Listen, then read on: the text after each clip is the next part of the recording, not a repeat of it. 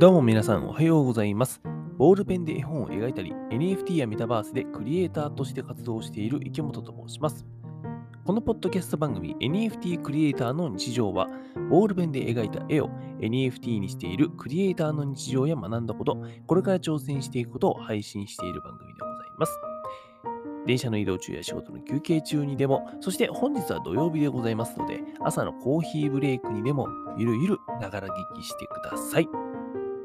というわけで皆さんおはようございます。えー 2, 月2月じゃねえよ、7月の23日土曜日の朝でございますね。えー皆さんいかがお過ごしでございましょうか。もうあの夏も本番になりまして、ね、なんか梅雨が終わった後さ、あの雨が粘り強く降っておりましたが、僕が住んでる愛知県はね、あの降ってたんですよ。ただね、あのようやく雨も観念したのかね、あの晴れがやっと続く夏日になってきました。あの皆さん本当に、えーずっと言っておりますが、水分をちゃんととってですね、あの冷房を使うことをためらわないっていう、ちゃんと、えーしっかりと熱中症対策をして夏を乗り切っていきましょう。はい、というわけで今日のテーマ、本題でございますね。入っていきましょう。本日のテーマでございますが、人口6000万人まで減る国を生きるクリエイターの戦い方というお話をしようかなと。皆さん知ってますかね？あの日本っていう国はですね、ちょっと細かい数字を忘れちゃったんだけど、2040年だか2050年だかまでにですね、人口が6000万人まで減るらしいですよ。知ってました？よ 絶望的ですよね。あの、今の日本の人口ってさ、だいたい1億2000万、2000万いってないな。1億1000万とかぐらいだと思うんだけど、そこからね、20年、30年でさ、減るんだよ、半分。で、これ、人口が、あのね、なんだろうな、減るかもっていう話じゃなくて、人工学的にもうね、減るんだって。絶望的だね。本当に悲しいですよね。もう減るんですよ。で、これってまあ人口が減っちゃって、まあ、あのどうなるんだいって話は確かにあるんだけども、えっ、と、こと僕らクリエイター活動をしている人間、まあ、例えば映像を作ってる、映像ディレクターとしてもね、僕が活動してるから、映像を作ってる人間とかさ、あと絵本を僕は書いてるんで、その絵本を書いてる、まあ、絵本っていうものを作ってたりするんだけど、まあ、何をするにせよですね、要するに、日本のお客さん、日本に住んでる人、要するにあの僕、商売をやってる人からすると、みんな、まあ、お客さんなわけさ、他の人は。で、そのお客さんの数が単純に半分減るっていう。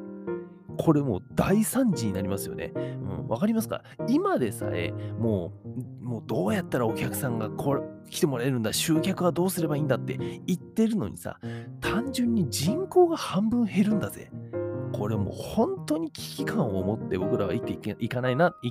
聞いていかないといけないなと思っているんだけども、うん。じゃあ、どうやってね、その人口がこんだけ6000万人まで減る国で生きてるさ、僕ら作り手の人っていうのは、どうやって戦っていったらいいのかっていう話なんだけども、まあ、結論から言うとですね、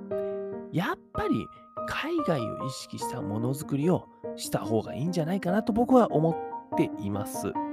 まあそうじゃないですか。あの人日本の国、日本の人口っていうのは半分に減るんだけども、当たり前だけど、海外までさ、視野をバッて広げたらさ、あのなんだろうな、日本は6000万人だったとしても、世界を見たら60億人なわけさ。ね、そうやって考えたらさ、単純にお客さんになってもらえる母数の数が違うよね。だったら海外を意識した僕らは、えー、と商品、サービスとかさ、ものづくりをした方が単純にやっぱいいよね。それはお金をいっぱい稼げるねよねっていう話じゃなくて、えーとやっぱものづくりのスケールとかもさ、どんどん大きくできるだろうし、そこからね、もう例えばその、もちろんお金を稼げたとしてもさ、それで、えー、とさらに次のね、えー大きなクリエイティブに予算を回すこともできるわけさ。っていうことで、やっぱり海外を意識した方がいいんじゃないかななんて思っています。で、その海外を意識すると、まあ、一言で言ってもですね、いくつかうーん手段が僕はあると思っています。どうやって海外意識しようかな、みたいなことですね。で、これで言うと2つあって、えー、と僕の中でね、今、え1つ目が NFT とメタバースを手段に入れる。2つ目が海外に住むです。順番に行くと、えーと、NFT メタバースを自分のね、クリエイティブの手段に入れるっていうのはさ、何なんだろうな、すごい、うんと、シンプルに、バキバキに参入しろって言ってるわけじゃないんだよ。もう今あなたがやってる活動をやめて、もう NFT とメタバースのことを、そのブロックチェーンとかね、えーそっちのことを勉強しなさいと。もう本当にそっちに全振りしなさいっていうわけじゃないの。今あなたがやってることに対して、その一つの手段として NFT やメタバース持ってた方がいいよっていう話です。やっぱり今 NFT メタバースっていうのは日本国内で見たらさ、あの、使ってる人、やってる人、その NFT をじゃあ持ってる人とかさ、メタバースやってる人みたいなのってめっちゃ少ねえんだよ。めっちゃ少ないから。ただ、その、やっぱりこれも同じで、海外まで視野を広げると、海外の方だと、うん、もっと進んでるし、やってる人の数も多い。うん。なんで、えっ、と、で、もっと言うと、このね、NFT メタバースってね、海外と結構つながりやすいんですよ。うん。僕もね、えっ、と、絵本を今年の、僕ね、あの、ボールペンで絵本書いてるんですよ。あの、池本と申します。よろしくお願いします。で、あの、ボールペンでね、絵本書いてるんだけども、その絵本が出版されるのが今年の10月なんだけど、その絵本の一番最初の絵がですね、絵をですね、僕はあの NFT にしたんですね。で、あの NFT にして、昨年の11月にその NFT が売れてるんですよ。だいたい40万円ぐらいで。で、この金額はどうでもよくて、えっ、と、買ってくれた人が面白いんですよね。買ってくれたのがですね、なんと中国に住んでいる、ちゃんとした多分投資家さんだと思います。うん。なんで投資家さん、すごいちゃんとした投資家さんって言ってるかっていうと、えっ、と、高級な NFT、本当にうん千万とかする NFT をいっぱい持ってたから。っていう方がですね、僕の NFT を手に入れたりしてくれると。で、それっても単純にさ、NFT とかメタバースっていうところに、えっと、海外との、うんと、接続がすごいしやすいんだよね。NFT、メタバースっていうのが。だったらそこ参入した方がいいというか、手段の一つに持ってた方がいいよねっていう話です。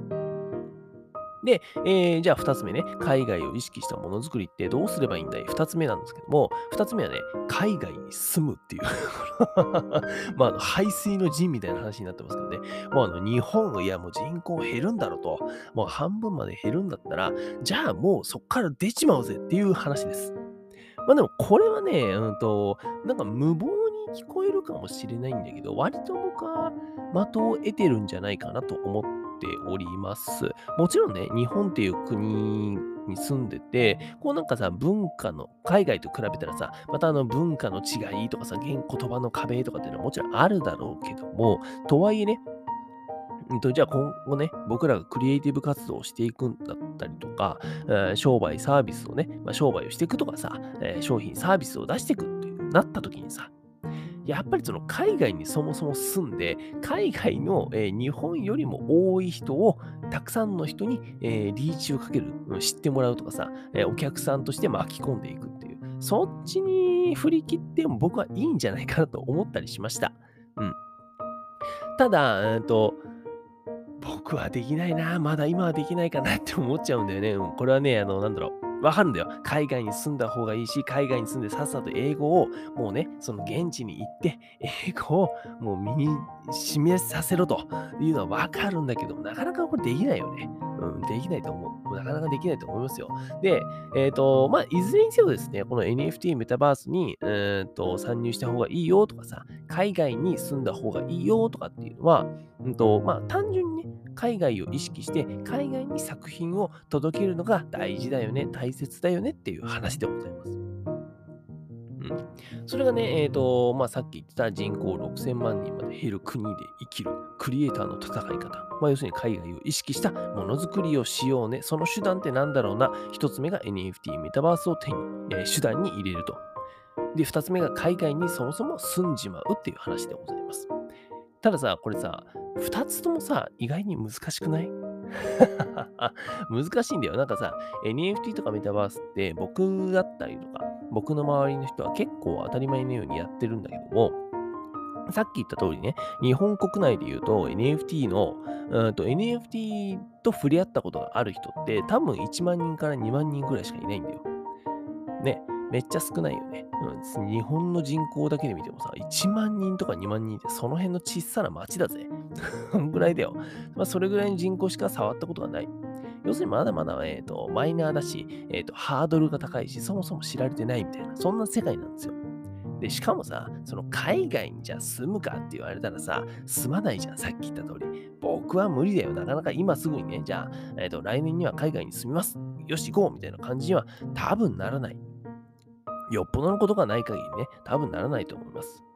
じゃあ、この2つとも NFT、メタバースに参入するのも難しい。そして海外に住むのも難しい。じゃあどうすればいいんだ？その海外を意識したものづくりをするための第一歩目として何をすればその海外に作品を届けたりとかそういうことに近づけるんだ？っていう話がね、やっぱり出てくると思うんだ。で、これに関してはですね、えっ、ー、と、ちょっとごめんなさい、もったいぶっていいですかね。あの 僕が今やってるですね、会員制のコミュニティのスタジオパッチの方に、えーと、共有しとこうかなと思っております。というのもですね、実はこれはですね、あの今まさに僕が、その海外を意識したものづくり、海外に作品を届けるための、えっ、ー、と、まあ、一個の実験というか、のために、第、その一歩、第一歩を踏み出すために、今まさにやってることなんですよ。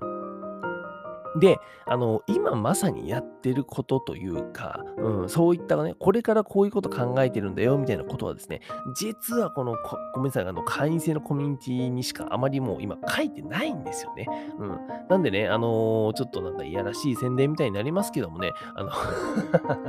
すいませんね。あの、会員制のコミュニティのね、スタジオパッチっていうのがあってですね、私が描いてる絵本のね、お化けのパッチっていうのがあるんですよ。で、あのまあ、可愛いお化けちゃんなんだけども、そのお化けのね、バッジの世界を通して NFT とかメタバースで、まあそういったものをはじめとしたクリエイティブのね、本当に今やってることとか戦略っていうのを共有したりとか、あとはもう単純にそこの中にいるメンバーとね、一緒にいろいろ作り上げていくっていう